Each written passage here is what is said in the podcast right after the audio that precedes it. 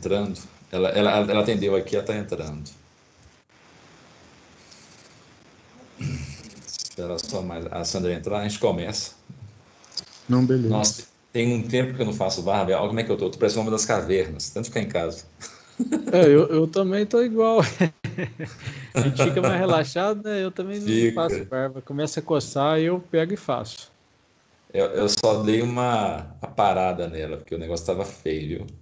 Não. Sandra, boa noite. Tudo bem, Sandra? Boa noite. Senhora? Tudo bem com a senhora? Tudo. É, explicar também aqui para a senhora o que aconteceu, né? Para ter começado meia hora atrás. A, as filhas da, da Ana Paula, geralmente eu dou aula na quinta-feira para elas. Né? Aí a Ana Paula me procurou ontem e falou assim: Eduardo, é, a gente pode ter aula amanhã, porque tem visita, visita aqui em casa, é da tia das meninas, elas estão tudo animadas com, com a tia. Falei: não, tudo bem. Aí hoje eu dei a aula, né? Aí a aula acabou, já tinha acabado, já tinha um pouco mais de meia hora atrás. Aí quando eu acabei a aula, as minhas começaram: não, mas professor, a gente quer perguntar umas coisas. Eu achei que fosse uma pergunta simples, elas começaram a me inundar de perguntas sobre negócio de aquecimento global, é, negócio de falta de água no mundo, que as professoras estavam falando isso na cabeça deles, né? E eu vi que elas estavam realmente assustadas, né? E falando o que, que eu achava, aí eu tive, né, tive que explicar para elas, para acalmá-las, né? Eu falei para elas como que eu daria, por exemplo, uma aula de falta de água no mundo, né? Que a primeira coisa que eu faria não é isso, né? eu não vou falar de falta de água. O que, que é falta de água no mundo? O que, que é, o que, que é esse papo de água no mundo? Até parece um troço, né, assim, abstrato, né? Eu falei que eu daria uma aula sobre a realidade da água que elas consomem, né? A água do dia a dia.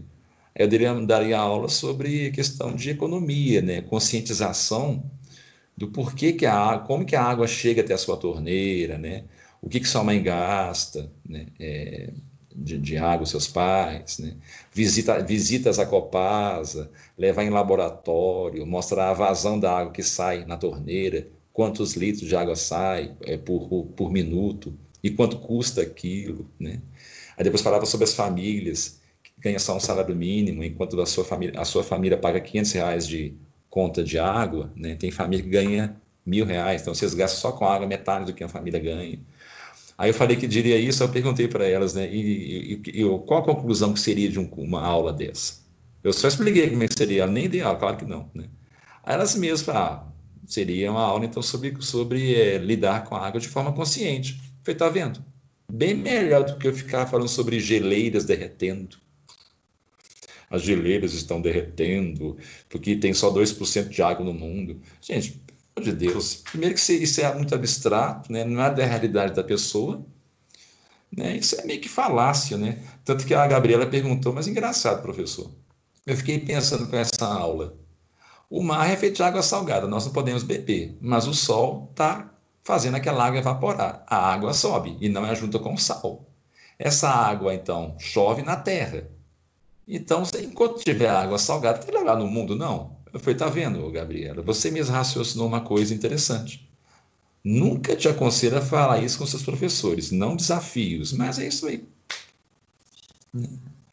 Aí eu vi que elas estavam desesperadas, tadinhas. Aí eu acabei que fiquei respondendo, então peço desculpa, né, a turma. Mas eu vi que as minhas estavam realmente né, e até a Ana Paula tinha me alertado antes da aula, né? Falei, Eduardo, as minhas estão assustadíssimas com a aula. Talvez elas vão te perguntar. Aí, mas só que às vezes de perguntar só no final da aula. E eu não puxei a língua, né? Não, não é legal puxar a língua. Mas, novamente, desculpe, gente, só explicando a vocês o que aconteceu. Tá desculpado. a, a, causa foi, a causa foi justa e, tá. e, e, foi muito bem explicado, né? Como é bom, assim, ter um, um, um diálogo assim, né, para esclarecedor para tirar essa confusão, né, e, e de uma maneira é, é, contornando a situação sem, sem bater de frente, muito interessante a, a sua, a sua é, abordagem. É porque eu também concordo que quem não concorda em economizar água, né, pelo amor de Deus, né, vou, vou deixar agora, né, vão lá abrir as torneiras todas, deixar a água vazando? Claro que não, né. Não é só a questão do nosso bolso, é até um certo respeito com quem está lá na Copasa, tendo um trabalho, né, para poder de deixar a água chegar até as nossas torneiras limpa, né? Que é um processo, e, é uma das aulas que eu daria. Né? Eu faria uma visita com os alunos da Copasa, né? É, junto com a coordenação do colégio, é, agendando com a Copasa, levaria a turma para conhecer como é que é todo o processo, eles virem, né? é aquela coisa do contato com a realidade. Né? Não, é, não, não, achar que a torneira é um objeto mágico, né? de onde sai a mágica, né? sai a água magicamente. Não, saber que houve todo né, um processo né, para chegar até ali. A torneira não é um objeto mágico. Mas começa a aula. É, é, eu queria saber de vocês o seguinte: se vocês estão vendo os vídeos, né? quem não vai à aula, assim, né? é, é, bom ver, né? depois ver, me mandar pergunta. Eu acabei de enviar para vocês um link, eu não sei se eu tinha enviado na semana passada, eu, é, eu não, não, não, me lembro, mas se não, né, na, na dúvida, enviei de novo. Vocês clicam nesses links, vocês vão ser enviados a um formulário é, compartilhado, né, que, no qual vocês vão ver uma tabela lá. Né? Então, nós, nós né? Em conjunto, vamos preencher aquela tabela, como está lá, né? com os pensadores que nós temos, né? para a gente formar né? a nossa linha de, de raciocínio, né? para a gente entender né? o modernismo. Né? O que, que vem a ser modernismo. Na aula passada, né, a gente. Ah, vamos fazer a oração, desculpa, a gente fazer a oração. Em nome do Pai, do Filho do Espírito Santo. Amém. Ave Maria, cheia de graça, o Senhor é convosco. Bendita sois vós entre as mulheres. Bendito é o fruto do vosso ventre, Jesus. Santa Maria, Mãe de Deus, rogai por nós, pecadores, agora e na hora de nossa morte. Amém. São Felipe Neri, rogai por nós. Nossa Senhora de Fátima, rogai por nós. Em nome do Pai, do Filho e do Espírito Santo. Amém. Gente, na, é, na, aula passada, né, eu comecei falando sobre o nominalismo, né, sobre Guilherme de Ockham, né, é, o, o, né, o grande responsável né, por tudo que é, veio depois dele. Né, ele pegou o que veio antes, né, deu um, uma, vamos chamar de arrebentada mais forte, né, uma, acabou de destruir, né, e lançou né, a linha de pensamento dele, que foi né, levada a patamares que até hoje esse eco ainda está surtindo efeito. Os efeitos é, da obra de Ockham ainda não terminou. Né. A do Marcílio de, Pá, de Pádua, do João de Paris, né, do Duns Scott, até mesmo do Dante, todas as obras que eles fizeram a respeito da política, né, da, da formação social, né, da constituição orgânica da sociedade e como nós lidamos com as realidades é, superiores, os efeitos hoje de, das obras desses autores que eu citei, hoje são indiretos. Já os efeitos de Ockham são diretos até hoje. Né? Eles se fazem sentir de forma direta até hoje. E assim, não, não, assim, não só eu, né? Os especialistas até entendem muito mais do que eu, não conseguem visualizar um momento em que esse eco irá parar, né? O, a gente, então, na aula passada, eu, eu expliquei né, o conceitualismo, né, expliquei o realismo, né, expliquei o, no, o, nominalismo, e dentro da ótica desses três, né, a respeito de Aristóteles, Platão, né, é, depois como que esses, esse, essa filosofia de Aristóteles, Platão e, ah, e dos sofistas, né, quando a gente fala em Platão, a gente imagina o realismo, né? E Aristóteles, um certo realismo com conceitualismo. E já os sofistas né, seria o nominalismo, a semente do, do nominalismo. Né? Então, é, mas o que prevaleceu até até o século XIV era né, um ou outro, o realismo ou o conceitualismo. Né? Mais o realismo do que o conceitualismo, né? porque o conceitualismo ele gerou algumas heresias, né? como o, o, o triteísmo, né? que é aquilo que trata a trindade como se fosse três deuses separados. Né? Mas, é, gerando heresia ou não, né? a, todo o universo né, da, da, da, sociedade humana girava em torno da ideia das verdades universais, né, aquilo que nós estamos batendo na tecla, né, dessas verdades universais. Tudo o que existe, é, até mesmo aquilo que não existe, é, e não existe não no sentido de que não há a coisa, que nós não descobrimos. Né. Elas estão lá, né? nesse plano das verdades universais. Né? Estão lá. Então, o homem um dia ele descobre isso, seja através da perspectiva, ó, Felipe caiu, daqui a pouco deve entrar, seja de uma perspectiva é, platônica, né? que a perspectiva platônica é aquela na qual o homem ele é passivo, ele se encontra né, no mundo das sombras, né? lá ele se encontra, ele só vê sombras do que, que é o mundo das verdades universais. E essas sombras são projetadas no mundo que os homens estão através de uma chama, é uma luz que brilha né, que podemos, obviamente, associar essa chama que brilha a Deus. Né? Então, essa chama, a chama da verdade, né, ela brilha, e entre o mundo dos homens e entre essa chama passa as coisas do mundo verdadeiro, o mundo das verdades universais. Né? É, como está aqui, né? Tá, tá, nós temos essa chama. Gente, vocês estão vendo a minha, a minha cara? Então, né? Espero que, espero que sim. É, passa, né? Aqui está a chama, né? Aí passa os objetos do mundo real. E é projetado na parede do, do mundo dos homens as sombras. Né? E sombra, pela definição dela, né, pela forma dela, primeiro que é uma coisa né, que, como o nome já fala, é uma mera sombra. E não só isso. A sombra, conforme o bruxulear da chama, muda o formato, né? é, dependendo do ângulo da pessoa, ela vai ver aquela sombra de forma diferente.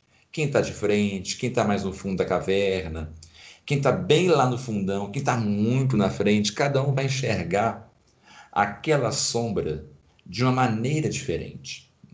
Às vezes, grupos né, estão muito próximos e vão enxergar da mesma maneira e vão interpretar aquela sombra da mesma maneira. Então, interpretações, conceitos daquelas sombras são diversos, mas todos concordam que tem um fundamento de uma verdade que está lá fora, que nós não temos alcance. Os filósofos, o trabalho da filosofia é tentar entender o que que produziu, né, a sombra desse celular. Porque a verdade, o celular, ele é imutável. Essa forma não muda, está aqui. Agora, a sombra dele, né, ela varia, né, conforme que eu falei, o, o, o bruxolear da chama. Né? Então, o filósofo tenta entender não a sombra.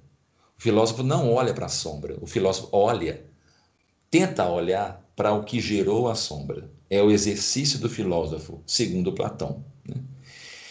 É, mas o filósofo depende que esse objeto das verdades absolutas passe pela chama para produzir uma sombra aqui. Caso contrário, não tem como a gente conceber. A razão humana é incapaz de penetrar no mundo real. Dependemos disso. Aristóteles ele vai além, além disso. Ele concorda né, a respeito do mundo das coisas verdadeiras, né? só que ele acrescenta uma informação a mais é, porque para, para Aristóteles, né, as coisas não estão separadas, de acordo com Platão, que nós temos o mundo das sombras e o mundo verdadeiro. Né? E o homem jamais consegue virar né, para olhar para trás e olhar para os objetos verdadeiros, senão ele vai ficar cego, que ele vai olhar para aquela chama verdadeira. Né? Então ele vai perder a visão, não vai conseguir enxergar nem a chama e nem o que está lá. Né? O olho dele é adaptado para as sombras. Aristóteles não vai a, a, esse ponto, ele não é tão pessimista. Que ele diz que é esse mundo das coisas verdadeiras, né, das verdades absolutas, estão aqui.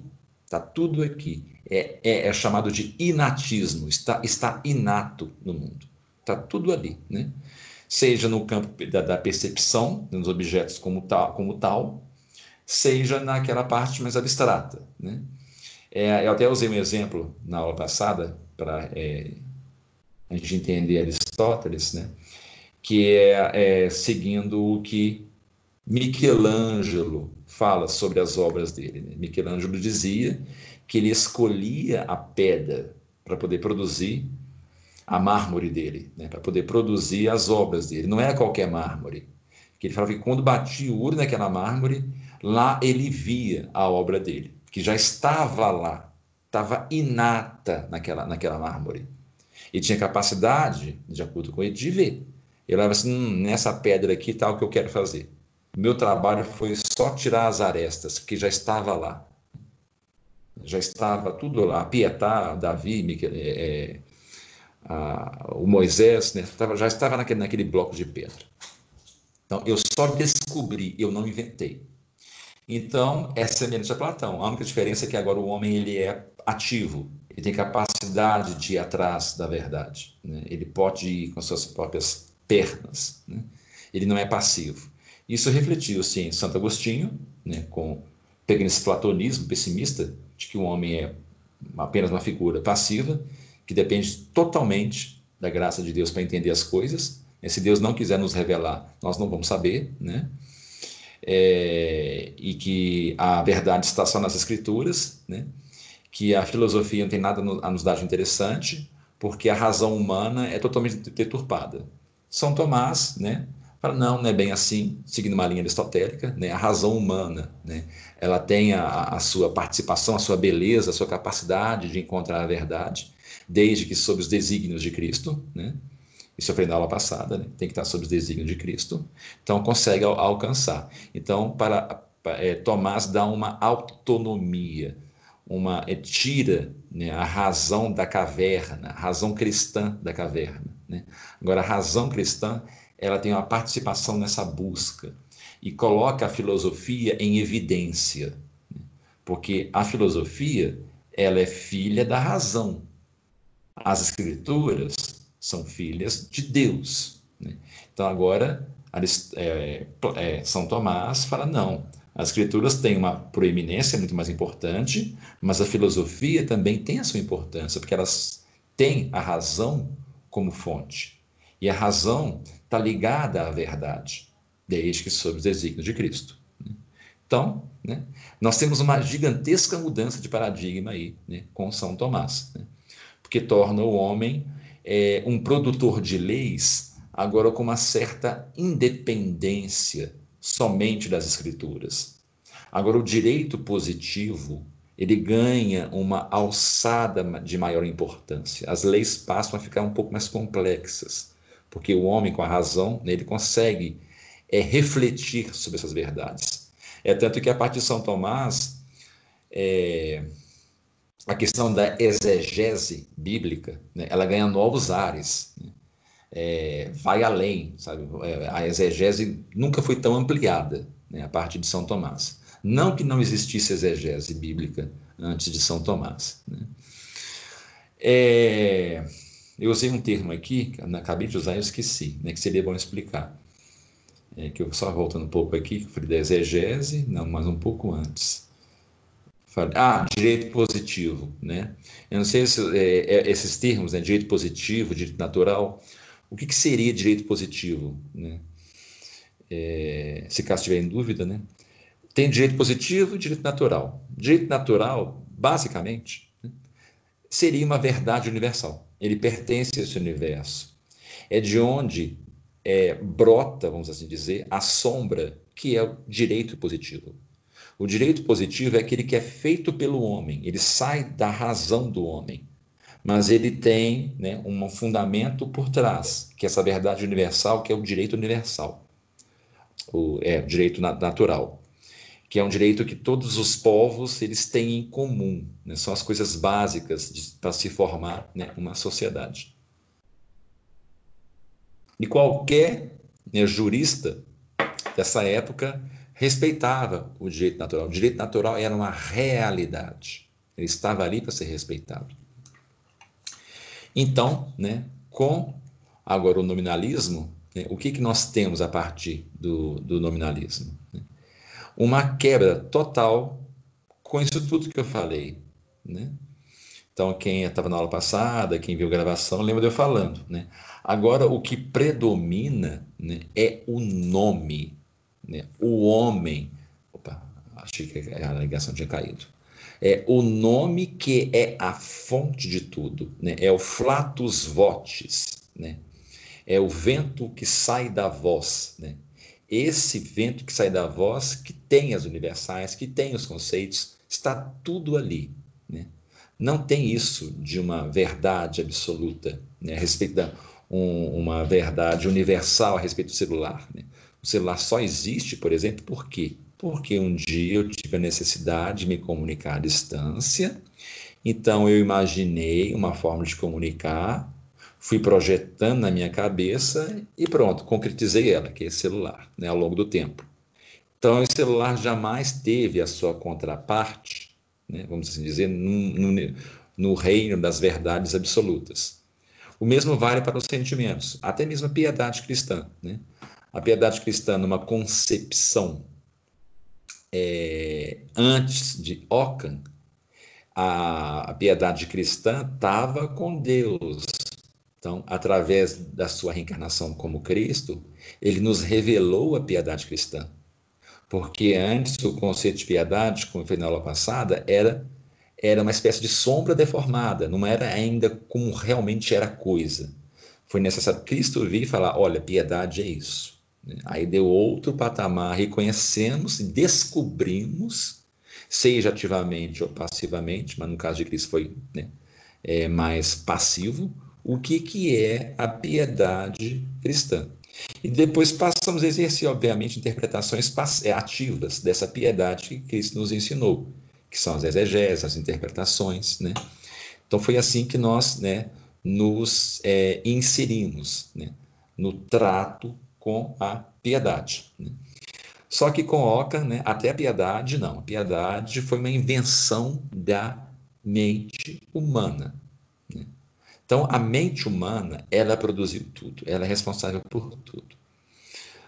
Então ele associa as, uni as universais ao particular. Então, particular, ele ganha novo, nova importância que nunca teve, nem na antiguidade. O particular agora, ele, ele, ele ganha o status de criador, vamos assim dizer, dessas universais. E ao fazer isto, né, é aquele problema que eu citei na aula passada, né, que é o que? Ora, se o particular ele tem a criação, não está dependendo de uma, uma, verdade absoluta, então a primeira coisa que acontece, então essas verdades absolutas não existem. Elas são, elas também são conceitos do homem. E está ligado ao particular. Então, estando ligado ao particular, cada reino, cada jurisdição terá sua própria interpretação das coisas. Por exemplo, daí que vem uma coisa que é muito comum hoje em dia, esse próprio termo que eu criei agora aqui, né? jurisdição. Né? Cada é, setor da sociedade, cada órgão, né? Ah, o STF interpreta a Constituição assim, né? a Previdência interpreta a, a lei da Constituição tal dessa maneira. Né? Quem já mexeu com direito, com curso, sabe que isso é muito comum encontrar. Né? É, vários, vários textos da Constituição Federal de 88 sendo interpretados sob óticas diferentes conforme o setor do governo. Né? Isso eu já fiz muito concurso, já esbarriscam várias vezes. Né? Ah, na leitura do STF é assim, na leitura da Previdência é assim. Isso é, é OCAN, direto, não direto, é OCAN. Porque se, por exemplo, nunca tivesse acontecido um OCAN na vida, a Constituição de 88, né, se o mundo fosse outro, atraria, estaria atrelada ao direito natural. Estando atrelada ao direito natural, não teria isso de interpretações, de particulares, no sentido de órgãos. Não teria isso. E muito menos interpretações particulares do indivíduo, como os advogados fazem, por exemplo. O advogado pega a lei e ele tenta desdobrá-la de tal maneira, interpretá-la de tal maneira, para benefício né, de alguma querela jurídica que ele está fazendo, alguma briga jurídica que ele está fazendo. Isso tudo começou a partir de Ockham. Nós não temos, o direito não tinha uma movimentação para a briga individual. O direito, antes de Ockham, ele tinha um único objetivo, né? organizar as pessoas para um bem comum, seja aquele, o civil, né? aquele de encontrar né? É, uma certa justiça né? ali dentro, né? que todo mundo esteja com a barriga cheia, né? que não esteja tendo briga entre as partes, né? para organizar as pessoas essa na área civil. Né? Isso pensando através dos textos né? que nós, nós vamos ainda voltar, né? de João de Paris. Né? E temos a questão eclesiástica, né? que ainda olhando João de Paris, as coisas bem de, de, de, de separadinhas. Né? E o bem comum, né? que seria o direito canônico, né? o direito da igreja, que é fazer as almas encontrar a salvação. Esse, esse segundo fim era o mais importante. Não que o primeiro não fosse, né? que é, colocando a grosso modo, né? uma barriga vazia não é capaz de pensar na salvação, né? a grosso modo. Então, assim que funcionava o direito. Né?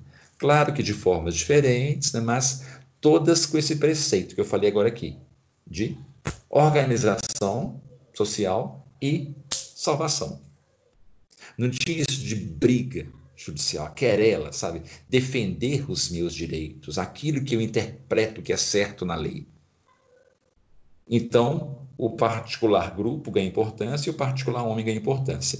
Então, cada um começa a brigar pela sua universal que criou na sua concepção.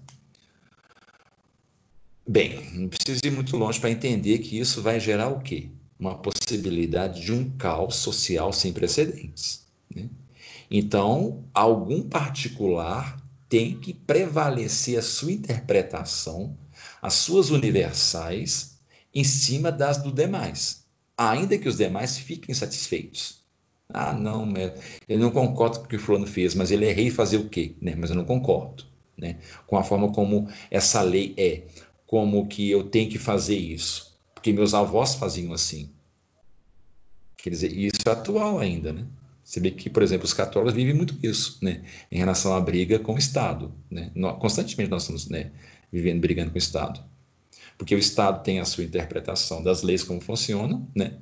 E os cristãos, né? Têm a deles, né? Muitos de vocês devem estar pensando assim, nossa, o Eduardo está querendo dizer então que os cristãos também criam universais próprias na cabeça deles? Olha, infelizmente, não digo todos, mas alguns sim. Né? Senão não haveria. A igreja sempre teve né, certas subdivisões dentro, dentro do corpo dela, né, interpretações. Mas eu desafio vocês encontrarem na Idade Média, até mesmo na época de São Tomás, tanta divisão quanto está tendo hoje. Né? Por exemplo, meio conservador. Né? Enfim, né? vocês sabem disso. Estou né? chovendo molhado. Você sabe disso até alguns de vocês até mais do que eu, né? Que eu não ando tanto no meio assim, apesar que eu leio tudo, né? Mas nós temos vários grupos conservadores que ficam fazendo interpretações, às vezes brigando entre si e não concordando um com o outro. Né? Então, essa praga do nominalismo invadiu, infelizmente, até o meio católico. Né? Já naquela época, já começou a fazer isso. Né? É, por causa disso, sabe? Nada mais está calcado em verdades absolutas, em verdades universais. Né? Por isso que uma discussão era mais fácil fazer? Porque todo mundo identificava um farol. Né?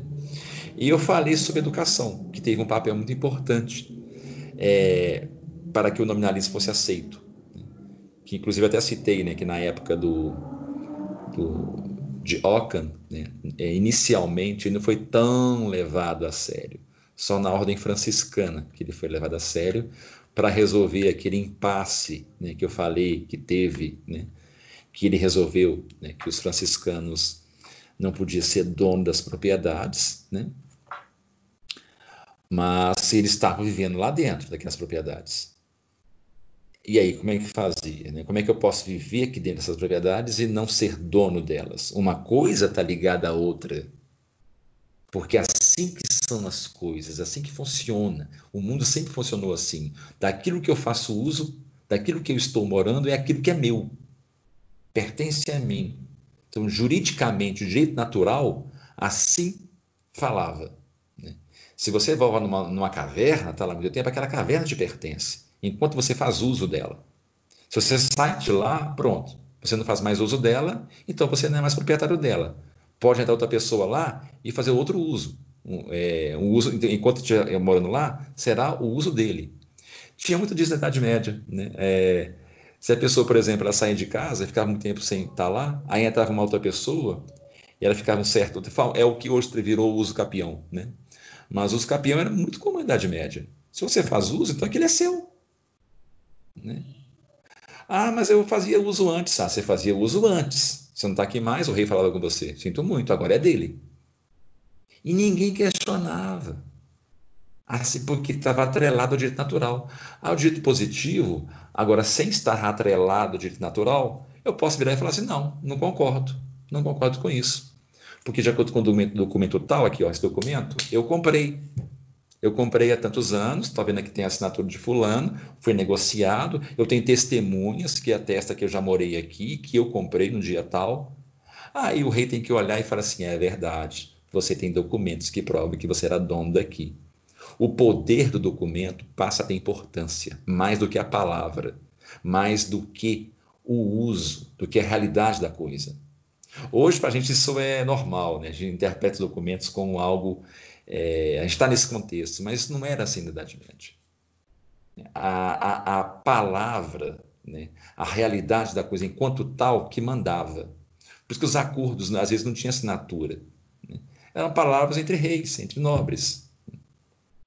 Só que como é que agora eu posso manter palavra agora, com, confiar na palavra do rei, sendo que ele não vai seguir as premissas básicas de um acordo, por exemplo, você, você só um exemplo, né? É, que tem a ver com hospedagem, mas que está associado também à diplomacia. Existia um conceito universal, né? desde a antiguidade, e que o cristianismo também tinha, de forma diferente, que era assim. Isso aparece, por exemplo, na Ilíada e na Odisseia. Ninguém podia receber mal um hóspede um pedinte na rua. Você tinha que um pedinte que batia a sua porta pedindo comida. Você tinha que abrir a porta, recebê-lo, dar banho nele, né, seja suas servas ou você mesmo. É, depois que ele tiver com banho tomado, levá-lo à sua mesa, dar de comer e beber para ele. Só depois perguntar, só depois perguntar quem que ele é, de onde que ele vem e por que ele está ali quando ele estivesse com a barriga cheia. E daí ele estadia de uma noite. E ele sabia que no dia seguinte ele teria que ir embora. Ele não podia abusar. Porque isso era a realidade do mundo. Porque qual, e qual que era a realidade universal que estava por trás disso? O que, que estava por trás desse, desse, de, dessa, desse conceito, desse costume no plano físico das coisas? A realidade de uma verdade absoluta da universal era, para os antigos, por exemplo, esse pedinte, esse hóspede, pode ser Zeus disfarçado, testando você. E se você recebê-lo mal, ele irá te castigar. Toda cultura antiga tinha esse senso. Nomes de deuses diferentes, seja Odin, Zeus, né? seja o que for, sempre era aquele regente sobrenatural que estava testando se você estava sendo hospitaleiro. O mesmo valia para a diplomacia, para os tratados diplomáticos. Porque tratado diplomático tinha, uma ligação muito estreita com a hospedagem, como você foi recebido. Você, enquanto rei, foi recebido pelo outro rei. Então, isso no cristianismo também existe. Lembra daquela passagem que fala aquele pedinte que te pede comida está pedindo abrigo, pode ser Jesus disfarçado, te testando?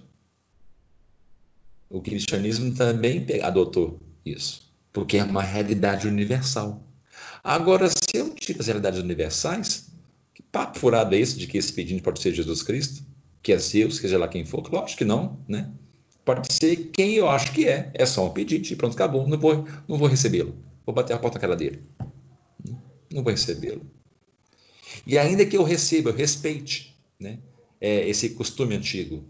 Aquele também, aquele pedinte, ele pode virar e querer abusar, ficar mais dias lá, porque ditava-se que no dia seguinte, né, esse, o Jesus, os seus, ele iria embora e levar as boas novas de como que você tinha um coração bom para Deus, para os anjos. Agora ele pode virar assim, não, eu como pedinte, eu não, eu não sou é, representante de Cristo, de Zeus, disfarçado. Vou ficar aqui se eu quiser, vou abusar, vou roubar meu, o meu anfitrião. Porque as regras da hospitalidade, você não podia roubar, você não podia abusar, você não podia, por exemplo, abusar da filha do anfitrião, nada disso, porque você estava sendo representante, enquanto pedinte, enquanto hóspede, da figura daquele Deus ou de Cristo. Então, as pessoas que andavam, por exemplo, no caminho de Santiago de Compostela, quando eles batiam nas portas das pessoas, todos eram bem recebidos, porque eles sabiam que aquele, ele era um peregrino, estava no caminho santo e que ele representava Cristo batendo na sua porta. E o hóspede, da mesma maneira, ele sabia que ele representava Cristo. Então, como que eu estou representando Cristo? Eu vou roubar dessa pessoa, sendo que eu represento Cristo aqui agora. É como se eu fosse Cristo. Não vou fazer isso, não vou abusar da hospitalidade. Vou pegar o que é meu, de direito, a comida, a, a, a noite para dormir aqui, e amanhã eu vou embora. Assim como os três anjos que visitaram Abraão. Né? Abraão, não, já. Abraão, né? dando a Abraão a notícia de que a esposa, né, a Sara, ia ficar grávida. Eles ficaram só uma noite ali. E eles eram só três viajantes. Eles não falaram que eram a representação da Trindade ou três anjos.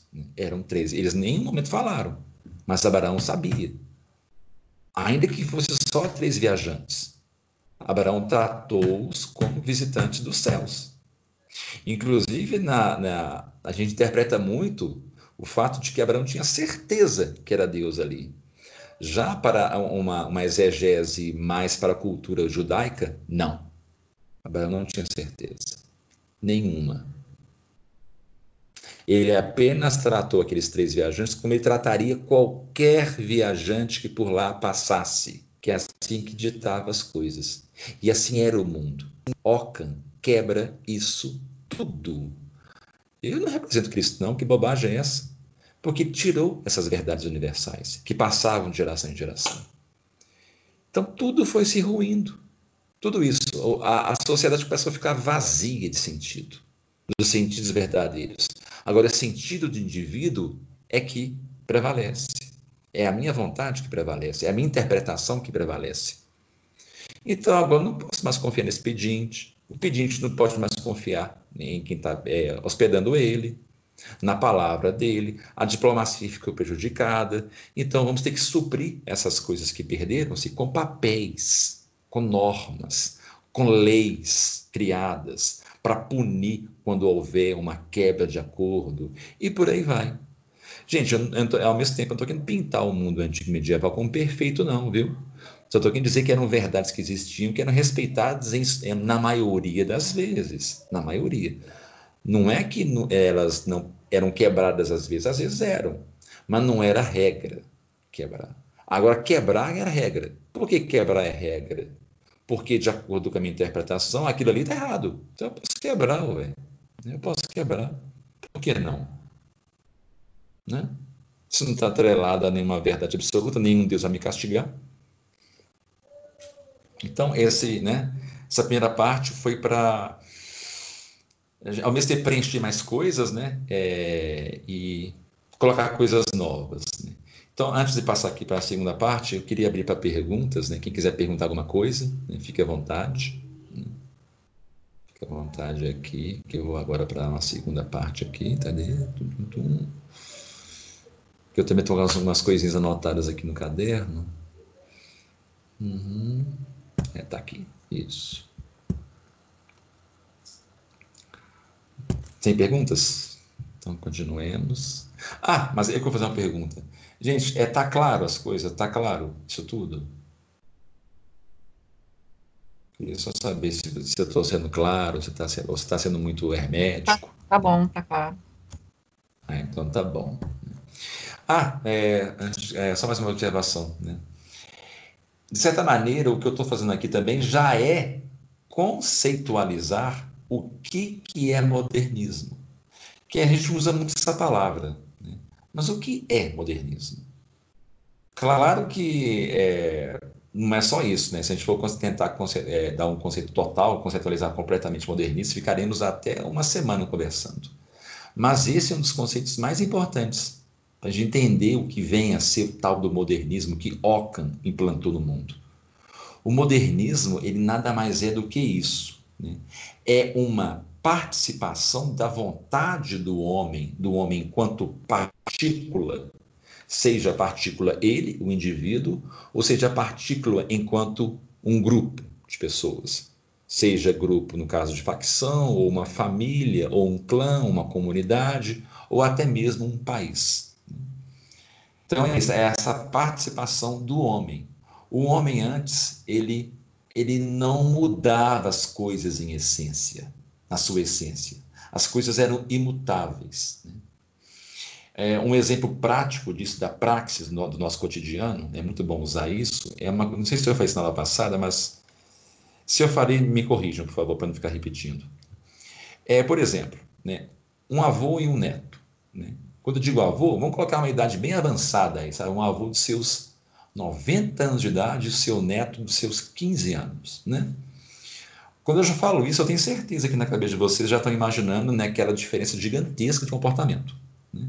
É um, um, abismo, né? um abismo que não dá para ver o outro lado né, da ponta. Né? A tal ponto que o neto não entende o avô e o avô não entende o neto. Né? São quase que línguas diferentes. Oca. Isso é oca. Vamos tocar a época, né? Não vou nem falar século XVIII, XIX, não, que nós não chegamos ainda, né? porque é um pouco mais complexo né? falar de, de, desses séculos, enquanto a gente não passou por algumas coisas. Vamos colocar na época lá de Oca um pouco antes. Né? Você pega esse mesmo avô, de 90 anos, seu neto, de 15 anos. A forma de vestir, a forma de lidar, por exemplo, com a questão do amor, né? um, um namorinho começando a acontecer, né? Do avô e do neto são exatamente as mesmíssimas coisas. Não muda absolutamente nada. Uma coisinha ou outra. Nada muito contundente, sabe, que transforme os dois em alienígenas um para o outro. Quase nada. Os dois entendem o relacionamento entre uma mulher, por exemplo, da mesma maneira a, questão do namoro, né, da, da corte, né, da aproximação entre o homem e a mulher, a forma como o avô entende é a mesma forma que o neto entende. As roupas são as mesmas. Por isso que era muito comum, né?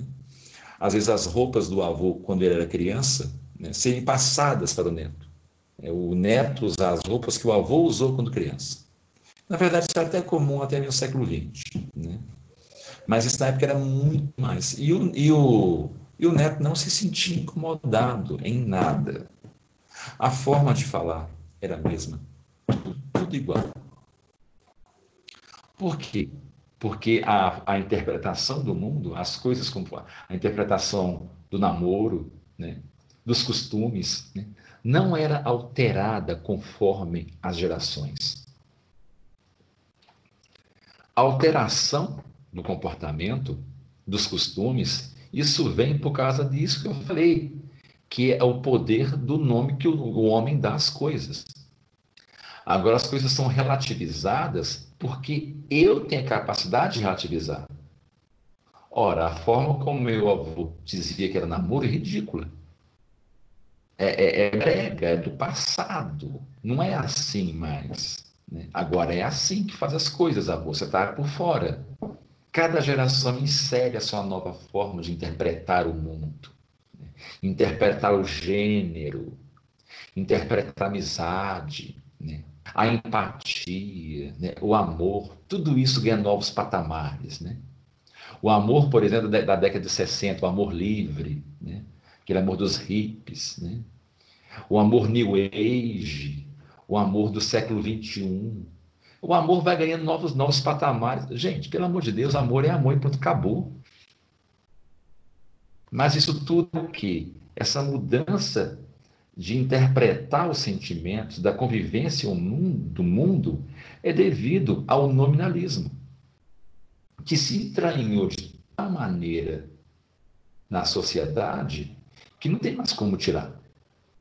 Está tá, tá enraizado de tal maneira que está no nosso comportamento, no nosso jeito de ser. Né?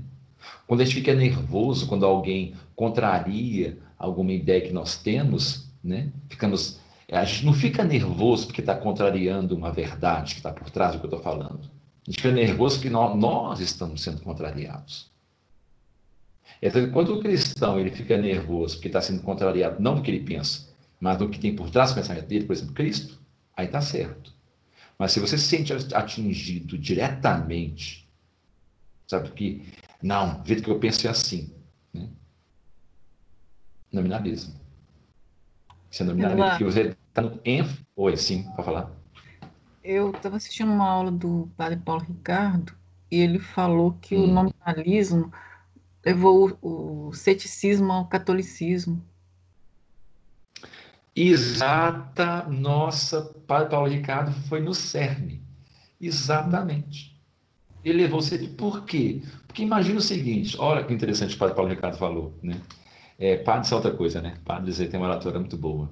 Por que, que ele levou o ceticismo ao catolicismo? Vamos lá na época de Ockham, quando a coisa descambou a ponto de termos um Lutero né, perplexo diante com tudo que estava acontecendo e tomar aquelas medidas malucas que ele tomou. Ora, se agora não existem as universais, então nós não temos as universais.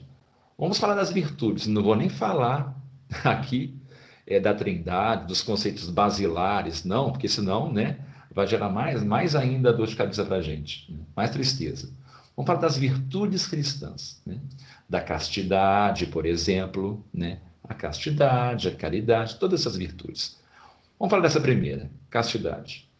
Ora, a castidade não tem fundamento numa verdade universal. Não está vinculada, por exemplo, à castidade da, da, de Nossa Senhora.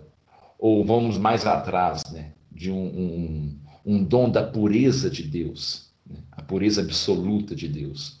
Não é um, um, uma, uma espécie de sombra, de um reflexo no mundo, né, é, dessa pureza de Deus. Não, a castidade é apenas uma coisa que eu criei, uma interpretação da pureza de Deus deturpada. É apenas um nome. É só um nome. Gente, pelo amor de Deus, olha a implicação só na castidade disso. Se eu passo a pensar na castidade como algo de interpretação de um particular, seja da igreja, como particular, ou de um grupo de bispos, né?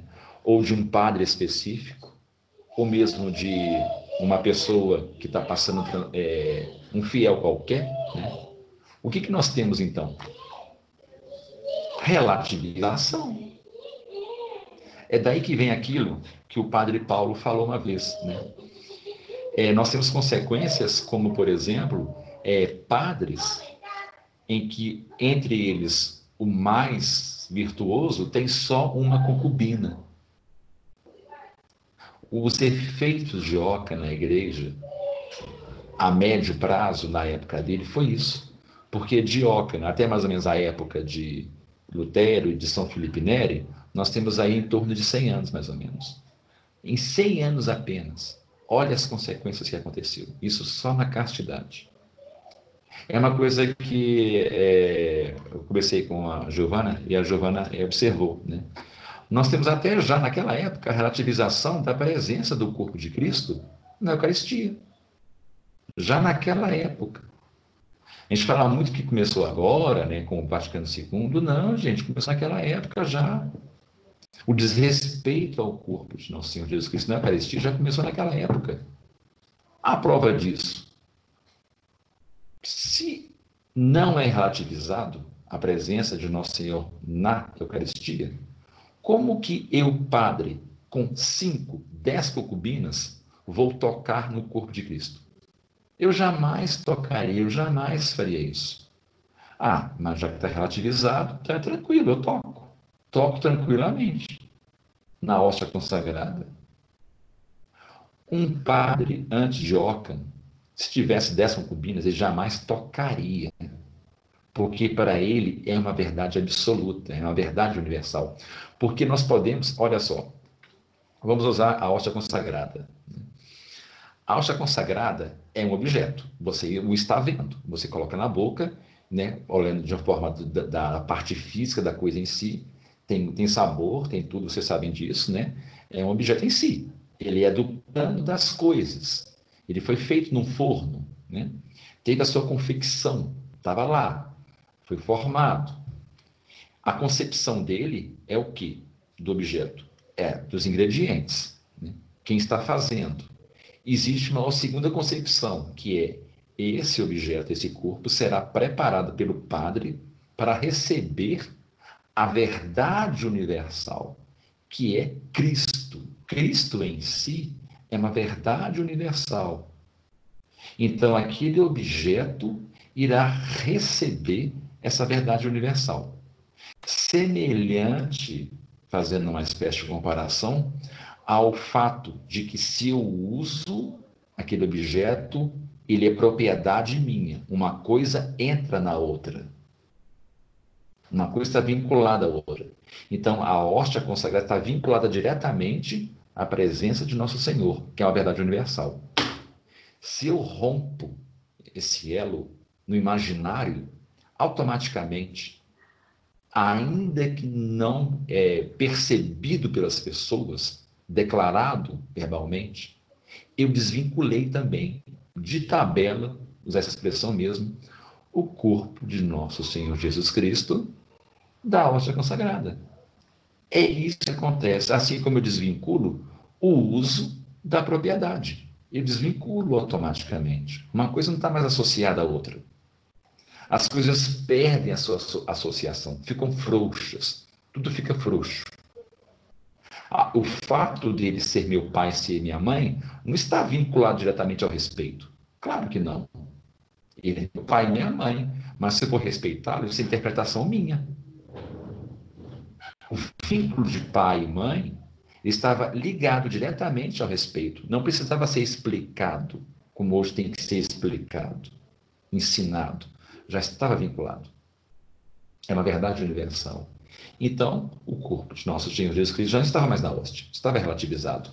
E tinha que ser ensinado, tinha que ser reforçado, tinha que bater na tecla. Vocês acham, por exemplo, que o homem medieval do século XII, o homem para trás, ele precisava que alguém fosse lá, ficasse martelando na cabeça dele dia e noite com livros, catecismo, com exemplo de santo, de que lá na hóstia consagrada estava o corpo do nosso Senhor Jesus Cristo? Não, eram analfabetos. Eles tinham isso com verdade absoluta. Não precisava disso.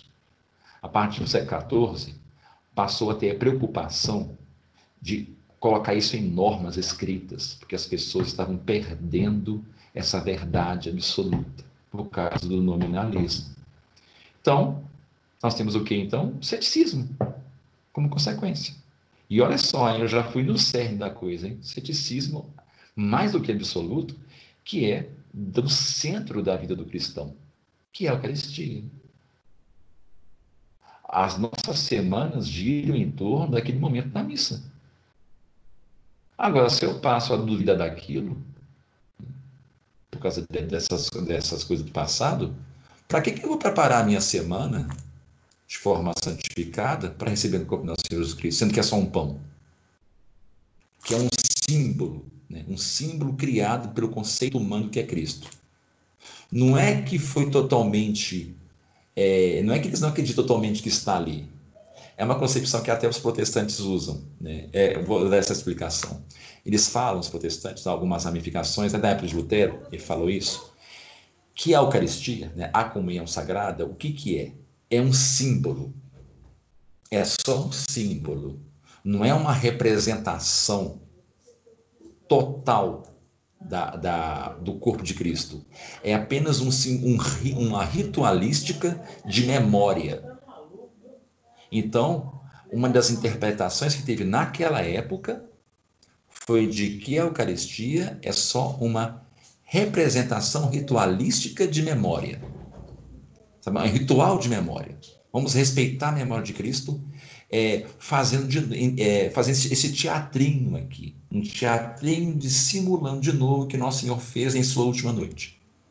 Tem que ser respeitado, tem que ser reverenciado, mas é só um ritual de memória.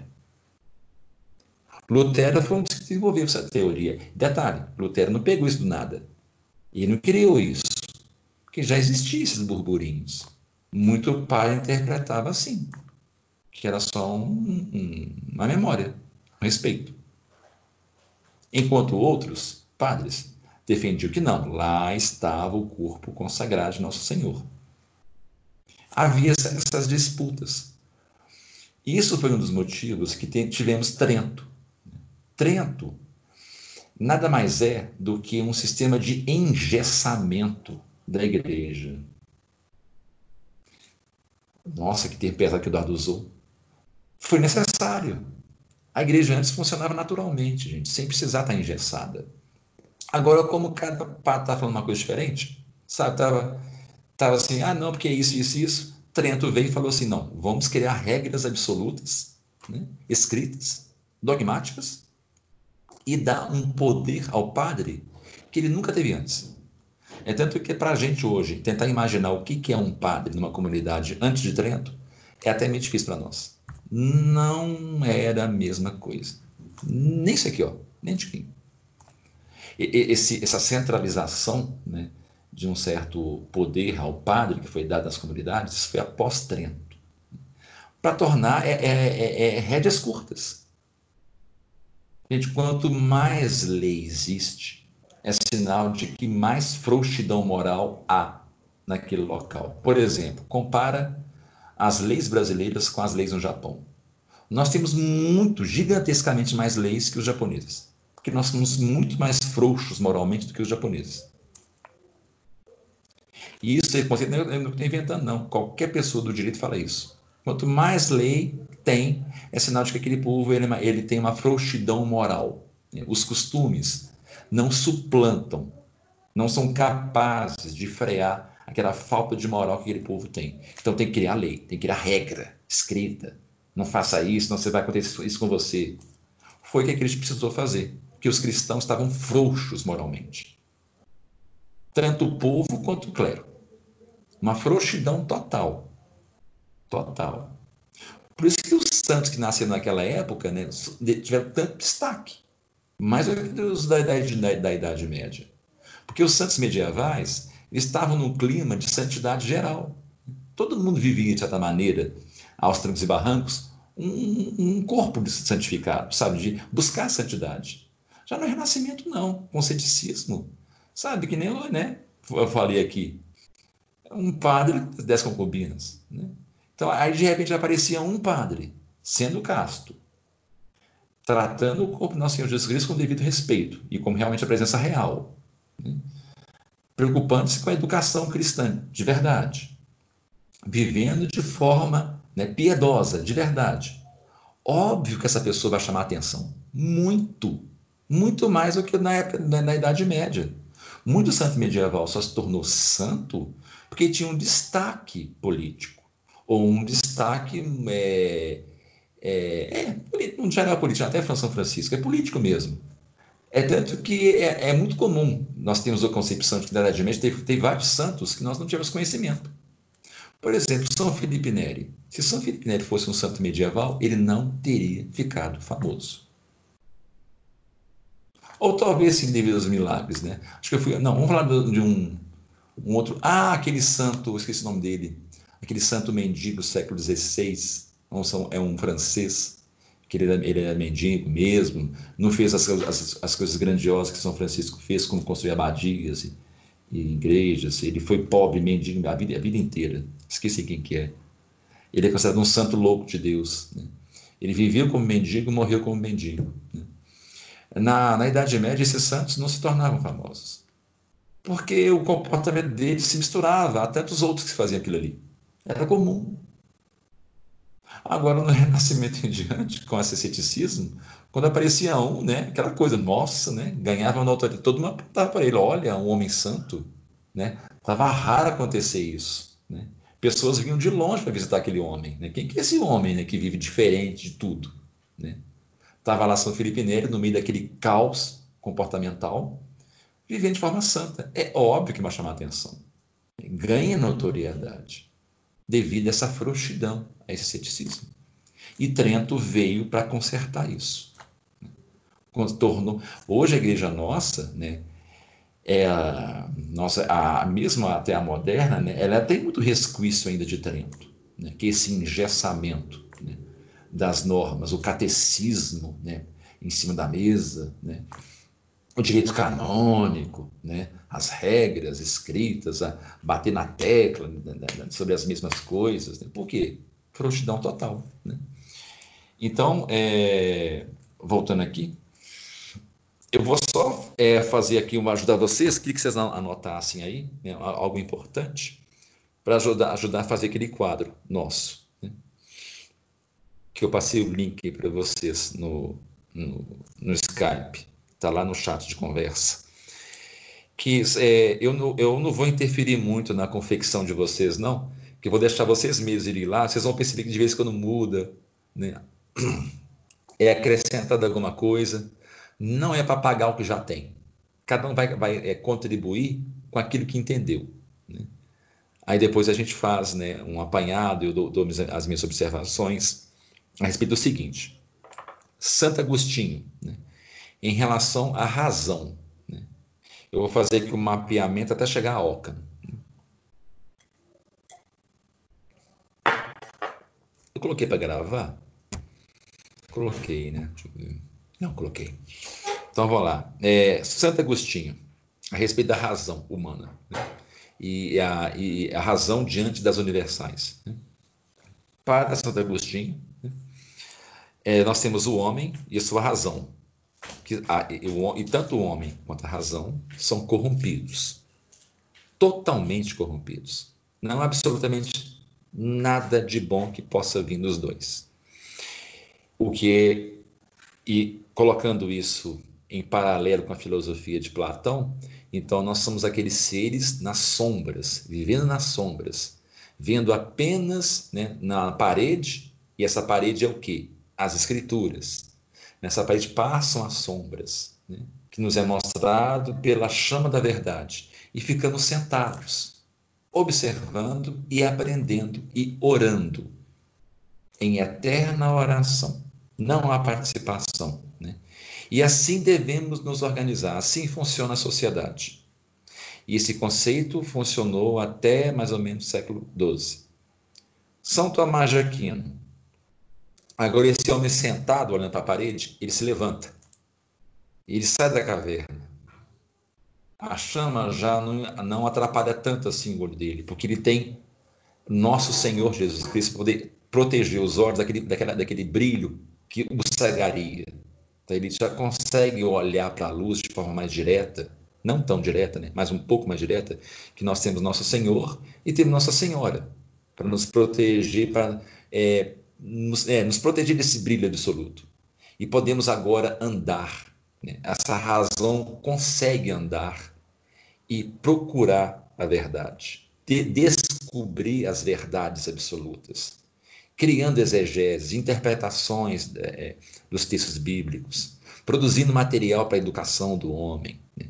levando a, a, organização da sociedade cada vez uma harmonia melhor para condizer com a vontade de Deus.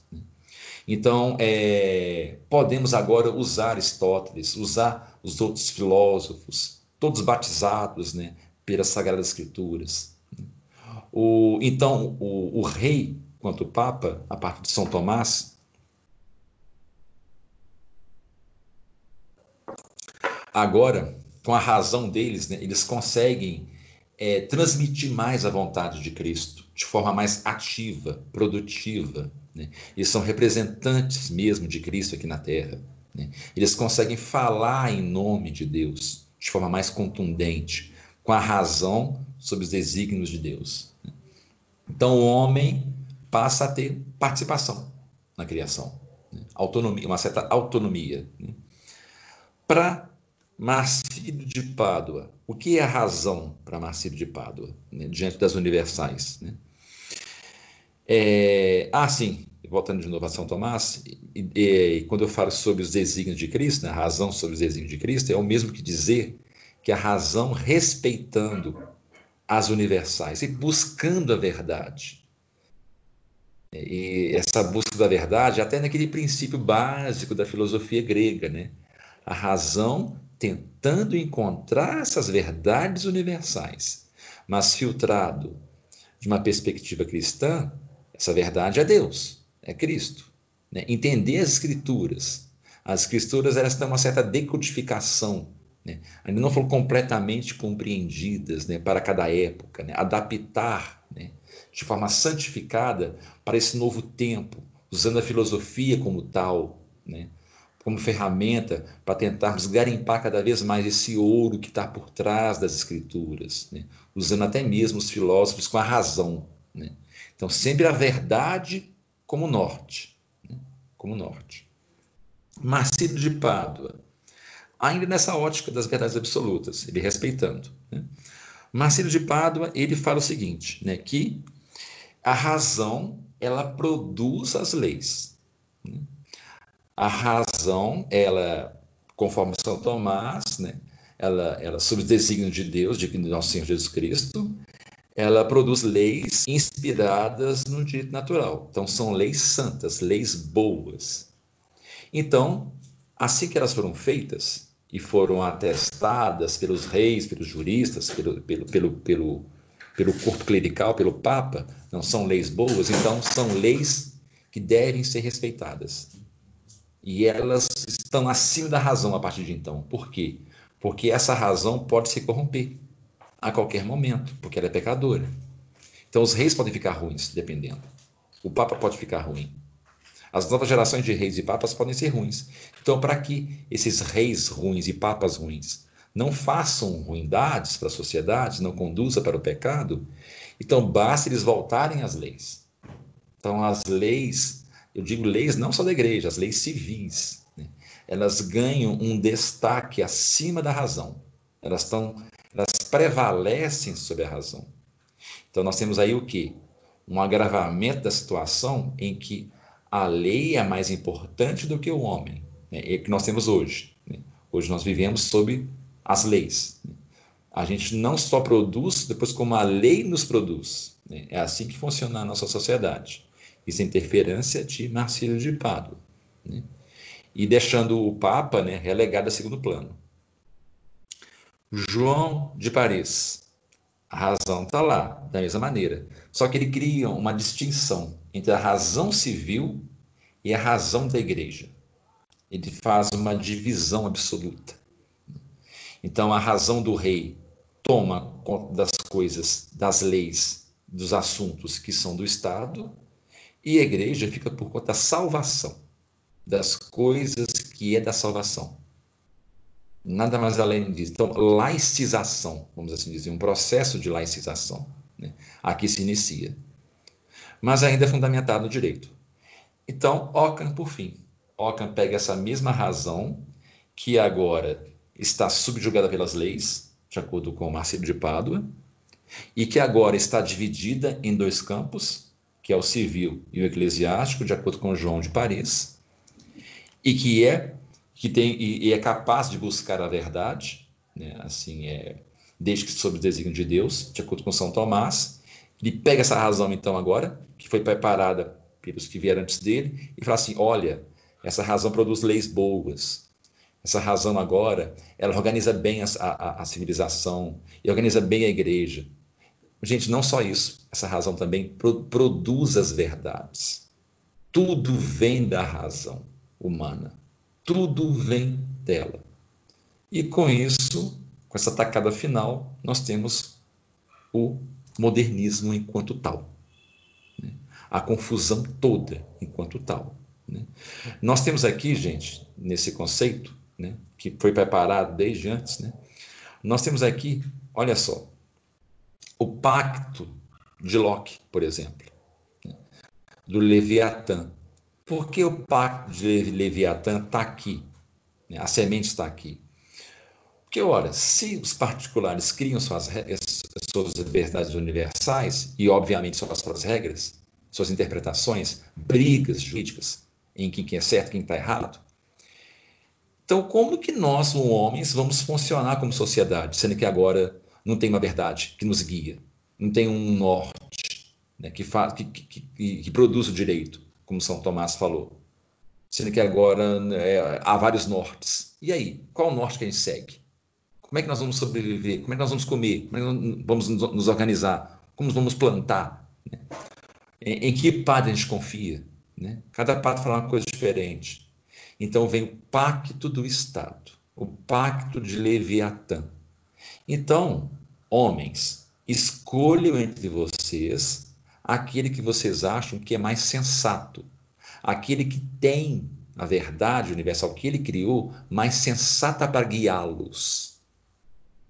E esqueçam aquilo que vocês têm como verdade para ser guiada pela dele, ou pelo deles, se for um corpo né, de governantes.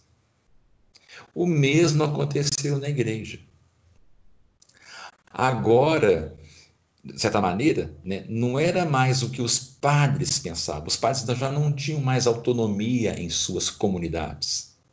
Eles tinham que responder a um bispo que respondia, um cardeal que respondia a um papa. Havia uma espécie de estratificação, como de uma empresa, né, que tem presidente, diretores, né? dessa maneira. Os padres eles tinham mais autonomia, muito mais autonomia antes, em suas pregações, né? porque havia uma confiança antes do nominalismo, naquilo que o padre estava falando.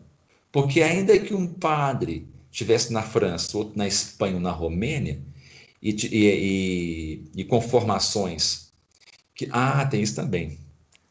E que tiveram formações que não é da formação após Trento, eles iriam falar das mesmas coisas.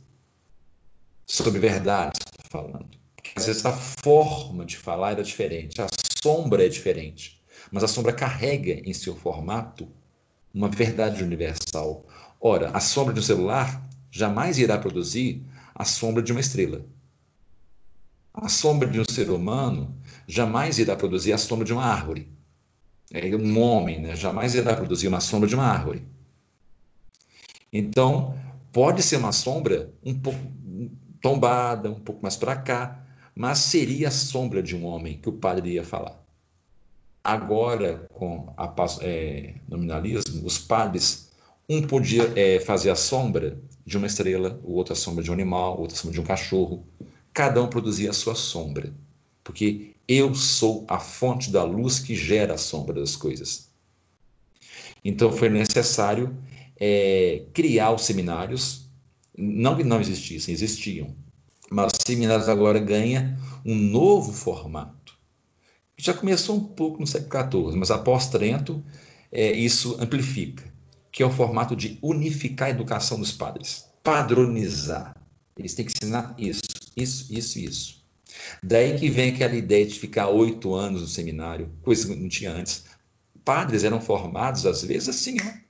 Tem um, um papa, que eu esqueci qual é o século, não sei se é século V ou VI, que, que ele foi nomeado, que acho que é o Urbano, Papa Urbano, não vou lembrar agora, que estavam sem Papa, né? Aí eles falaram assim: o primeiro homem que entrar pela entrada da cidade, né, será o Papa. É assim que será, né? Porque o designo de Deus. Aí estava entrando, acho que é um pastor, não sei, entrou. Aí falou, você vai ser o Papa. Ele, ele olhou assim: o quê? Como? E tornou-se um bom Papa. Acho que ele, inclusive, até se tornou santo, se não estou enganado. Né? Padres é a mesma coisa. Sabe, a pessoa que tinha lá, né, uma boa formação, era piedosa, tinha vontade de ser padre, orientava para esses seminários, né? Ela tinha uma formação no trivium, no quadrivium, né? E depois do trivium, do quadrivium, fazia, estudava as escrituras, é, e pronto, sabe? Ela já era padre. Não havia uma coisa unificada, sabe? Um padrão né, de unificação, uma universidade do seminário começou por causa disso, porque senão está virando zona. Nós temos que controlar isso através de leis. Aquelas leis que Márcio de Pada falou, que são melhores do que os homens. Está vendo como é que tudo que estamos falando passou a ser usado? Então, basicamente, né? É... É, pera lá, alguém falou. Ah, tá, o Felipe falou sim, gostei do conceito de Guscapião. o Felipe falou aqui. Então, aqui dando uma pausa novamente, né? Quem quiser fazer pergunta. A minha gata está me perturbando aqui, viu, gente? Toda vez que eu estou olhando assim, minha gata está esfregando minha perna. Para com isso. Quem quiser falar alguma coisa. Perguntar? Não, então. É, então, isso aqui que eu falei, esse resumo que eu fiz, vai servir para vocês, não sei se anotaram, né? Para fazer aquela tabelinha lá, né? Aquela tabela. É, então tinha aqui. Assim, agora vamos para a terceira parte e última. Né?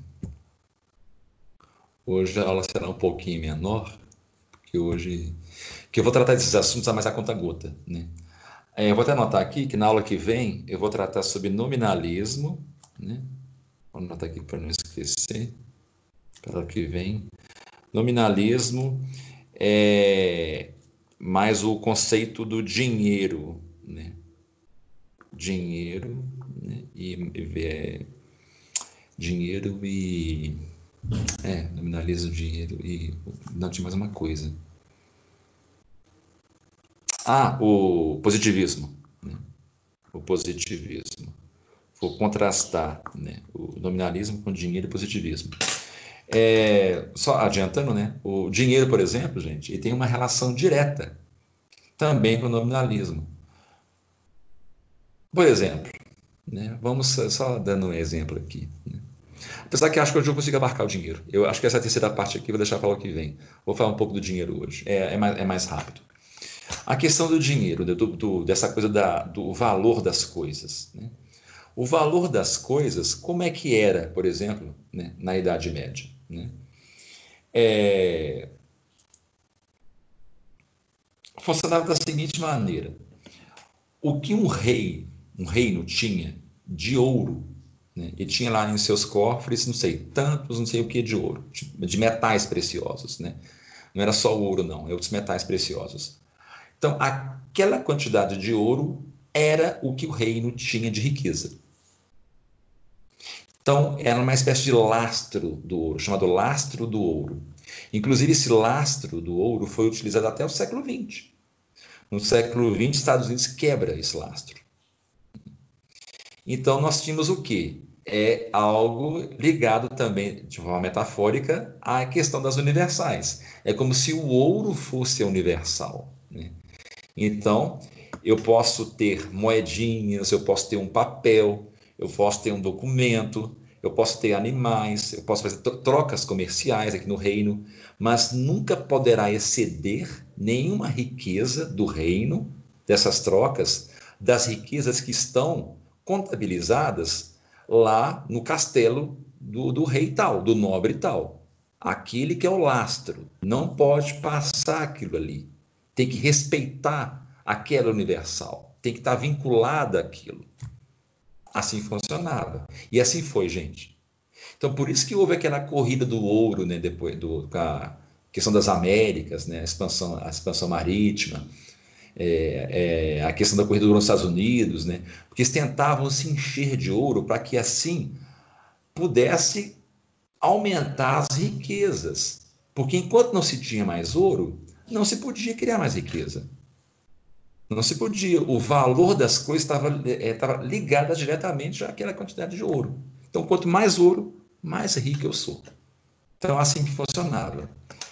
Então, é, qual que é o efeito do nominalismo na questão que os Estados Unidos fez? Os Estados Unidos fez o que o Ockham fez. Tirou o universal, tirou o ouro. A economia hoje do mundo moderno, do nosso mundo, como é que funciona? Especulação. A riqueza é especulativa. E quem é entende de finanças sabe o que significa ser especulativo. É um nada.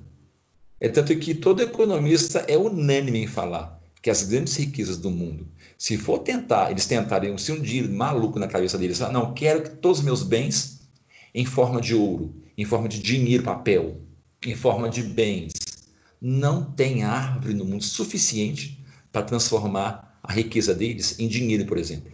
Não tem. O dinheiro que circula no mundo especulativo não pode ser transformado mais em papel, em nada. Quer dizer, é um poder aquisitivo que as pessoas têm baseado em nada, assim como o nominalismo, as verdades universais. O dinheiro é reflexo mais direto do que, é criar as universais a partir da mente do homem. É aquela coisa do, do Eclesiastes, é vaidade, é vazio, é vão, é um vento, vazio. É tanto que um dos temores dos economistas é justamente isso. É o que aconteceu no, no crédito da Bolsa de 29. Estava todo mundo milionário. Mas um belo dia eles acordaram que aquilo ali não valia nada. Aí, bum!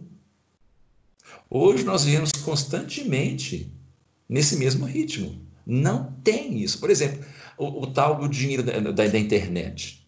As pessoas ficam, é, os youtubers, os youtubers ganham, que nem aquele Felipe Neto. Ele ganha muito dinheiro. O que, que ele produz? O que que Felipe Neto produz? Nada. E ele ganha dinheiro. Muito, muito dinheiro. Tudo especulativo. Essas ações, tudo especulação. Fruto do Ockham. Tirei o lastro do ouro, agora o meu dinheiro não tem mais um lastro. Então eu posso. É, é a minha vontade que predomina. Se eu quiser que esse dinheiro valha tanto, vai valer. A, a Forbes, da revista de economia, falou que as ações tais valem isso. É o poder da palavra. É o poder da autonomia, da autoridade do fulano, igual o Locke fez. Confiem nele, que ele falou que é assim. Ah, então fulano falou que eu devo investir meu dinheiro naquelas ações. Então vou investir. É eterna aparência.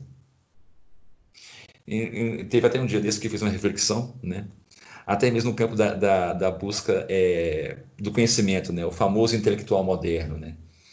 Que infelizmente até mesmo é, nós católicos, né? Assim, mais uma linha conservadora, nós não fugimos a isso. Eu estava reparando uma coisa na internet. Né? em todo youtuber né, é, católico que é, que é famoso, né, que está fazendo fama, né, devido ao conhecimento, eles têm algo em comum, algumas coisas em comum, que tem a ver com aparência. Gente, por favor, não interprete que eu estou falando mal dessas pessoas em si. Não, eles são bons. Né? É falando mal de como que a recepção é dada. A maioria deles tem em comum o seguinte: ou estão todas as coisas juntas, ou pelo menos uma delas. Atrás dele está um estante de livro. Sempre tem um estante de livro, abarrotado de livro, né? É, tem, costuma ter algumas imagens de santos, algum crucifixo, né? Segundo elemento, tem um charuto né, presente, ou, ou, um cigarro, né? Terceiro elemento, ou veste um chapéu, ou tem uma roupa mais é, no estilo é, vintage, sabe? Aquele, aquela coisa meio clássica, mas ao mesmo tempo desleixada, né? Tipo uma blusa social um pouco mais aberta, né? só aqui em cima, né? Um jeito despojado, né? Alguns têm barba, né? E sempre dão sorrisos largos. Ou são padres. Ou é tudo junto, ou é um desses elementos. Sempre estão presentes. Aí eu fiquei pensando nisso, né? Vocês acham, por exemplo, que um padre, um, um, um, Tomás de Aquino, quando ele ia dar os discursos dele, ele se preocupava se tinha uma biblioteca atrás dele? Se ele estava com um charuto na mão? Tudo bem que na época não tinha. Mas se ele estava, sei lá, com uma garrafa de cerveja, uma caneca de cerveja na mão dele assim? Né? Não. Ele subia ao púlpito e falava o que tinha que falar e pronto, ele descia. Né? Hoje, para você fazer sucesso em qualquer área, é muito disso é de, um, de um, uma imagem criada a partir de um conceito individual. Eu vejo muito, por exemplo, alguns grupos né, que até a forma de vestir ficou padronizada. Né? Até mesmo nos meios conservadores. Você vê que algumas é, desses grupos, vou dar nome aqui, né, alguns desses grupos, eles têm um padrão de roupa. Você olha assim, ah, eles são é, da, da, da, tal, ah, aquele ali é da tal. Ele costuma dar com broche, né? você reconhece. Eles têm um padrãozinho de, de vestir, porque foi criado por alguém. Não era fundamentado em nada. Aquilo foi uma criação da mente humana. Você vê os sábios medievais, né? Era um padrão de vestir, de comportar muito igual. Eles eram tudo é uma espécie de é, massificação né? de comportamento, de roupa, por aí vai. Por que, que os medievais eram assim? Eles não se preocupavam com a interpretação individual das coisas. A forma como eu visto vai, vai fazer me identificar eu como isso ou aquilo. Todo mundo se vestia da mesma maneira. O se distinguir, obviamente, né, eram os nobres, né, do clero e do povo. Mas o povo era o mesmo padrão de roupa, os nobres também, o clero também. A questão de viver das aparências também tem uma relação direta com o nominalismo. Claro que não foi a primeira vez que nós vivemos das aparências, né? sempre teve isso, mas é um patamar novo, é como cerne das coisas. A aparência tornou cerne das coisas. Né? É... E fecha nosso assunto, né? eu falei isso aqui sobre a questão das aparências, eu lembrei de uma coisa que esqueci de novo, peraí, vou lembrar. Questão de viver das aparências, né? da, questão do, do indivíduo. Ah, sim, lembrei Gente, nós vive, devido à Oca, nós vivemos Babel como nunca foi pensado nem por Babel, porque os moradores de Babel, a confusão deles foi só da língua. Só da língua, aquele de gato. Foi só da língua. Só isso. Eles não tiveram confusões de conceitos. Não tiveram confusões de universais. Porque todos eles tinham o, a, a questão das universais bem fixa na cabeça deles. Gente, quando Platão e Aristóteles desenvolveram essas filosofias, não é que elas não eram seguidas antes. Platão e Aristóteles só descobriram algo que já existia. Como eles mesmos falam, o homem não inventa nada, ele só descobre o que, já, o que sempre existiu, desde o início da criação. É aquilo que Deus deu a Adão. Né? Deus deu a Adão, que passou para a gente esse poder, o poder de nomear as coisas que já existem, seja as visíveis ou as invisíveis. Deus falou, dê nome. Pronto. Nós, damos, nós não criamos nomes. Nós damos nome. Nós não criamos as coisas. Nós damos, damos nomes a elas. Então, Ockham foi tão assim ordinário que ele quebrou até esse conceito adâmico. Adão não criou nada. Ele deu nome às coisas, só isso. E Babel vivia isso. Então nós, nós estamos piores do que Babel. Gigantescamente piores do que Babel. E está só piorando, gente. Como eu falei na aula passada, né, até mesmo questão de ideologia de gênero tem reflexo em, em Oca. Que é a forma como eu interpreto o gênero. Que é importante. E hoje nós estamos indo a patamares de Ockham que nem mesmo na época de Ockham se pensou, e nem até o século XX se pensou isso, comecinho, né? Que agora nós não estamos mais respeitando o pacto de Locke, que é aquele pacto de pegar alguém e destinar esse alguém é a forma como eu devo ser conduzido. Não, cada um quer conduzir a sociedade de acordo com a sua vontade. Você vê os artistas, os intelectuais, os universitários. Né? Não, porque é, é, machistas não passarão, né? Bolsonaro não passa, Lula não passa, Dilma não passa, ninguém passa. Ninguém satisfaz mais ninguém. Eu não estou aqui defendendo político nenhum, não, gente, pelo amor de Deus. Mas só dizendo se você vê agora o Bolsonaro. Está todo mundo satisfeito com ele. Até essa questão do pacto de Locke de esqueça a sua vontade e confie na vontade de um. Até isso foi esquecido. Até isso que também é um mal em si né, o Locke, né, foi esquecido. Nós estamos indo a patamares piores ainda. Eu não sei como será que é para daqui para frente. Sabe, o nominalismo de, de Ockham está alcançando patamares horrorosos. Então, você já tá, foi o que eu falei com a Giovana, né? Eu, eu sei que é, a gente estuda muito é, Lavoisier, estuda muito. Gente, como é que chama aquele filósofo do século XVI que era, odiava Cristo? que vocês até conversaram sobre ele no clube da leitura, que ele teve uma morte horrorosa como ateu. É o. Ai, meu Deus, na ponta da língua. Alguém lembra aí? Me ajuda a refrescar a memória. Ele teve uma morte horror, horrível. Ele, foi, ele, ele atacou o cristianismo de forma muito contundente. Nossa, esqueci o nome dele. Quem lembrar aí me ajuda, por favor. Voltaire. Voltaire, isso, Voltaire, né? É, mas o que que fala do Voltaire mesmo? Ah, tá. É, estuda muito Voltaire, estuda, estuda é, tenta, tenta entender é, Heidegger, ou então o Hegel, ou então o Kant. Gente, todos esses homens, eles têm esses aqui que eu citei como fonte. Sendo que um deles, a ponta deles, é Ockham. É o que eu falei uma vez, eu sempre vou repetir isso. Toda academia de filosofia é unânime em falar que o modernismo só não foi antecipado porque Ockham não viveu mais. Se Ockham tivesse vivido mais, o modernismo teria vindo mais cedo ainda. Então, Ockham é o nome, não é um nome, ele é o nome. Né?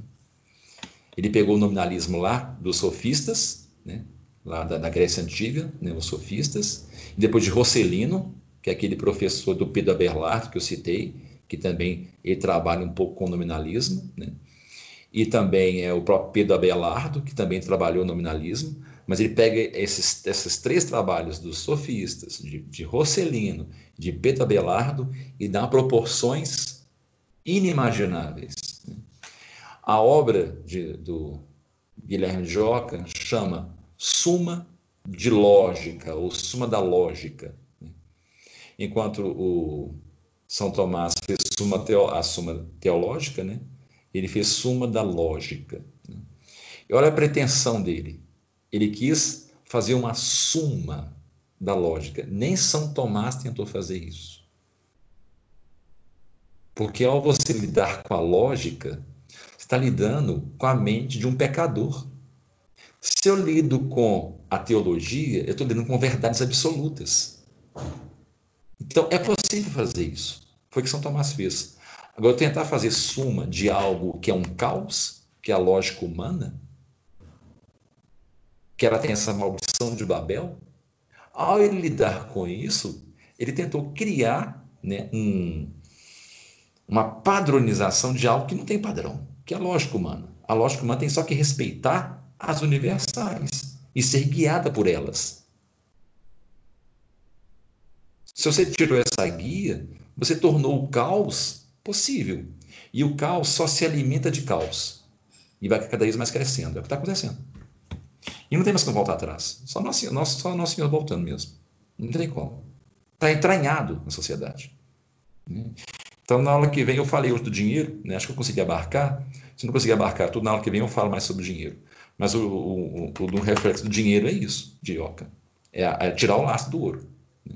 Aí virou especulação. Nada baseado em nada. E as pessoas felizes com isso. Aí na aula que vem eu vou falar mais sobre positivismo, nominalismo com positivismo, que tem uma ligação direta, nossa, direta. Positivismo, o jurídico, né, o positivismo é o até o mesmo humanismo, né? O humanismo é, é filho, né, de mas humanismo eu vou deixar para a aula sobre humanismo. Né? Quando a gente passar, tá acabando o Ockham, com mais, acho que umas três aulas a gente acaba com Ockham, né? Aí eu, é, eu falo numa aula só sobre João de Paris, né? Eu não falei tanto. Aí, e, e, quando eu falar sobre João de Paris, gente, na aula sobre João de Paris, eu vou dar para vocês leituras para vocês fazerem sobre Duns Scott, sobre Dante, para vocês mesmos fazerem. Tá? Eu não vou ficar falando muito sobre eles, não, senão a gente nunca vai entrar no Renascimento. Então vocês leiam né, sobre Duns Scott, sobre Dante, sobre Petrarca também. Petrarca tem uma obra sobre a questão é, política, né? e a questão de, do papel do Papa na sociedade, ele ataca isso, Petrarca, né? como isso tudo impactou né, a sociedade, aí nós vamos entrar no humanismo. Né? É, eu chego a arriscar, não vou falar com certeza que seria pretensão minha, mas eu chego a arriscar com essas duas aulas, você já tem mais uma noção já na cabeça, né, um, algo construído, em vez de ser só um nome, né, do que, que é modernismo. Né? Não é só mais um nome que causa repulsa, Agora ele tem um formato, ele tem uma origem, ele tem o que, que é isso, né? Sabe, modernismo é isso, é participação do homem nas coisas, coisa inconcebível antes de Ockham. Então, o cerne do modernismo é isso, o homem como centro? Participativo, criador, né? um Adão que cria, que não só nomeia. Né? Então, o modernismo é isso e as suas consequências né, nefastas. A terceira parte, ver quanto tempo passou, que eu acabei não falando aqui. É, passou uma hora e meia, eu vou respeitar. Né? É, hoje a gente vai abrir para perguntas, não só perguntas, né, comentários também. Né? Principalmente se for repetitivo. Me digam, por favor, se for repetitivo. Eu revejo muitas coisas que eu falo, até vejo trechos da gravação, mas na minha cabeça, né, eu acho que não fui, não. Eu fui. Pode falar, viu, gente?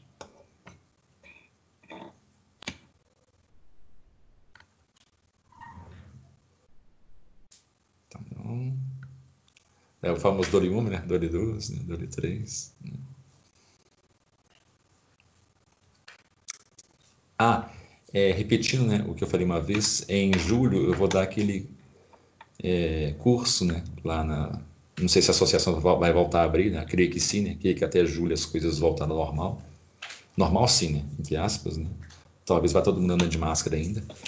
É, vou dar um curso na associação é, de, da, da, da, das confissões de Santo Agostinho. Né? Então, se quiserem espalhar isso né, para as pessoas, né? é, que é, assim como do professor Anguete foi cobrado, né, também será, e o dinheiro será revertido para a associação. Né? Então, será daquele mesmo molde do professor Anguete, sabe? Duas semanas, todo dia, né? E irei falar só sobre as confissões. Né? Não irei sair disso.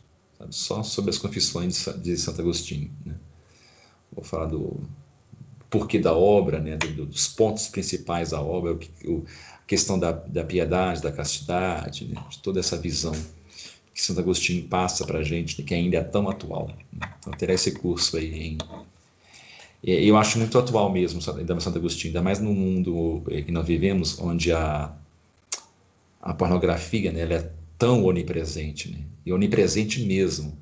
Uma vez eu estava conversando com o Eduardo, né, o, o, marido da Silvana, não sei se você sabe, né, ele trabalha na Polícia Federal e ele mexe com crimes digitais, né, é a área dele.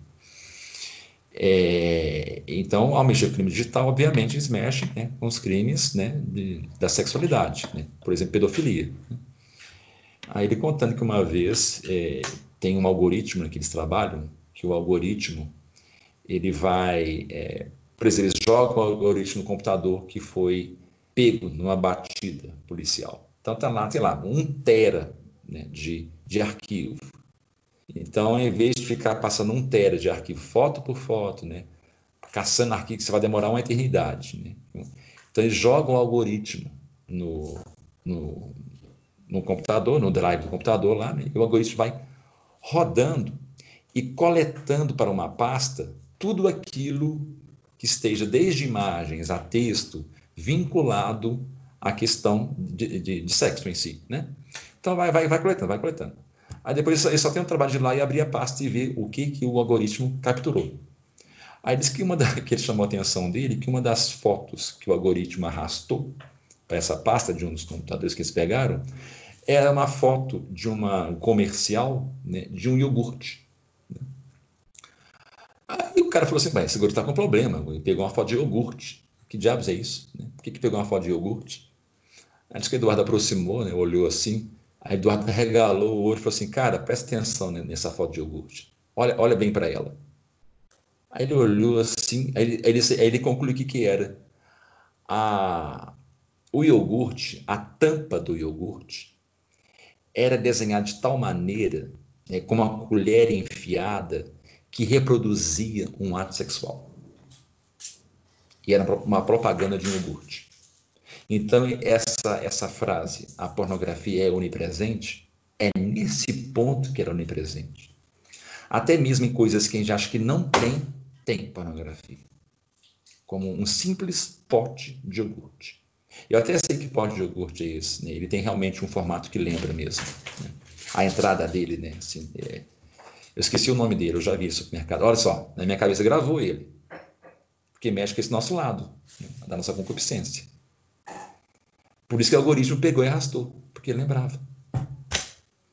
Então, assim, ao ler Confissões, né, é, é muito atual, né, para a gente entender né, é, a questão da castidade, que ele trata de forma ímpar, né, o Santo Agostinho. Não só isso, né, outros pecados também. Então, é agradecer né, a presença de vocês, né, a paciência de novo que vocês têm comigo. Né, Tomara que a Ana Paula, se bem que a Ana Paula e a Laura realmente vão assistir, né? E semana que vem não vai ter isso, gente, que a aula da, das meninas vai ser na quinta-feira, né, de novo. Né? E as aulas nossas vão ser na sexta-feira, num horário mais cedo. Então, no mais, fazer oração. Novamente, nenhuma, nenhuma perguntinha, nenhum comentário, né? Nenhum. Então, tá bom. gente, obrigado. Agradeço viu? a aula, Eduardo. Muito interessante a aula hoje.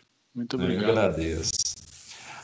Ah, é, a, a Sandra, é, é, você estava apresentando a aula passada, né? Que o Felipe não, porque estava com os filhos. É, pode ser sincera, eu não fui repetitivo não, né? Eu fui. Eu fui preocupado não. com isso. Foi não. Foi não? Ah, então tá bom.